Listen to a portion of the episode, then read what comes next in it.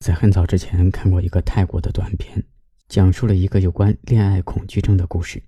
女主角很长时间没有谈恋爱，早已经习惯了一个人的生活。面对前来搭讪的人，总是下意识的躲避，甚至会反感。她问自己：这样做难道是错了吗？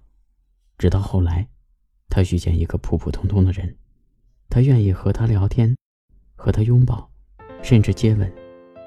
到那时，他才明白，所谓恋爱恐惧症，不过是还没有遇见那个真正对的人罢了。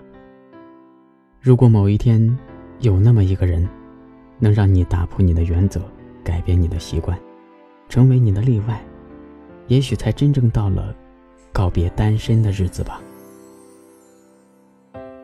无言滴落雨点连成我的思。时间总是莫名的闲，常去的咖啡店又有了新的甜点。想想这样的口味，应该是你喜欢。